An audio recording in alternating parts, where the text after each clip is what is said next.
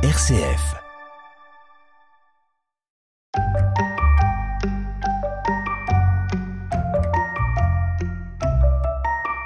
Bonjour à toutes et à tous. Bienvenue sur Zeus et compagnie pour partir à la découverte de la mythologie gréco-romaine. Dans cet épisode, nous partons à la rencontre de la déesse de la lune, de la chasse et la protectrice des accouchements, Artémis de son nom grec, ou Diane. Zeus et compagnie. Un podcast RCF présenté par Lauriane Hungbio.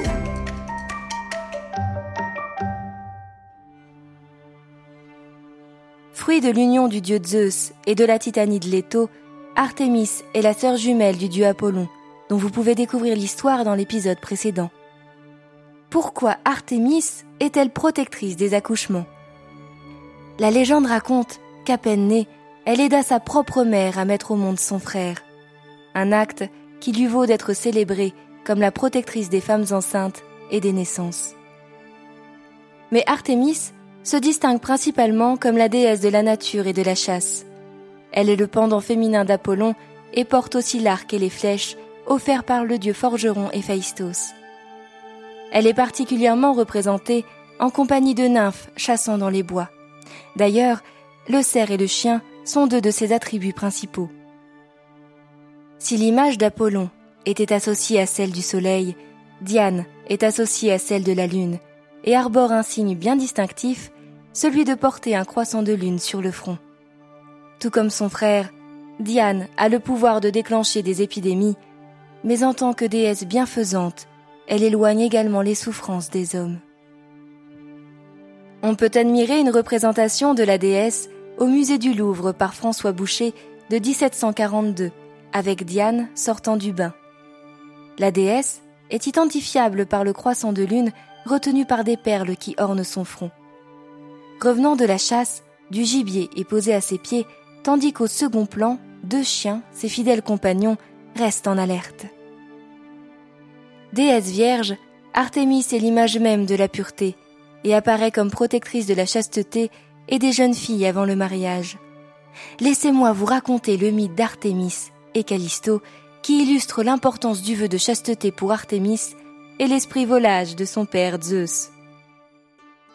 Callisto, fille du roi d'Arcadie, avait rejoint la suite d'Artémis après avoir fait vœu de chasteté. Un jour, Zeus la vit et en tomba amoureux. Le Père des dieux parvint à l'approcher et à s'unir à elle en prenant l'aspect d'Artémis. Le temps passa, et lorsqu'Artémis proposa à ses compagnes de se baigner près d'une source après une partie de chasse, Callisto refusa. Il n'en fallut pas plus à Artémis pour comprendre que Callisto attendait un enfant. Furieuse d'avoir été trompée, elle la chassa. La déesse Héra ayant découvert la trahison de son époux, punit Callisto en la métamorphosant en ours dès qu'elle eut accouché de son fils Arcaste. Le jeune homme ne sut pas ce qu'était devenu sa mère. Des années plus tard, Arcaste, alors âgé de 15 ans, tomba nez à nez avec l'ours en pleine partie de chasse. Il s'apprêta à tuer sa mère sans le savoir, mais fut interrompu à temps par Zeus. Plus tard, empli de compassion, le Père des dieux immortalisera leur image en les plaçant tous deux dans le ciel en deux nouvelles constellations que vous connaissez sûrement, la grande ours et la petite ours. Zeus et compagnie RCF Au musée de l'Ermitage, à Saint-Pétersbourg, on peut admirer l'œuvre de Jacopo Amigoni, Jupiter et Callisto. Le peintre représente Jupiter sous les traits de Diane, identifiable à son croissant de lune. Mais le spectateur peut deviner le stratagème du dieu par la présence de l'aigle en arrière-plan. L'aigle, l'animal consacré à Zeus, serrant un éclair dans ses serres. La prochaine fois, dans Zeus et compagnie, nous partirons à la découverte du dieu de la métallurgie et des volcans, Héphaïstos.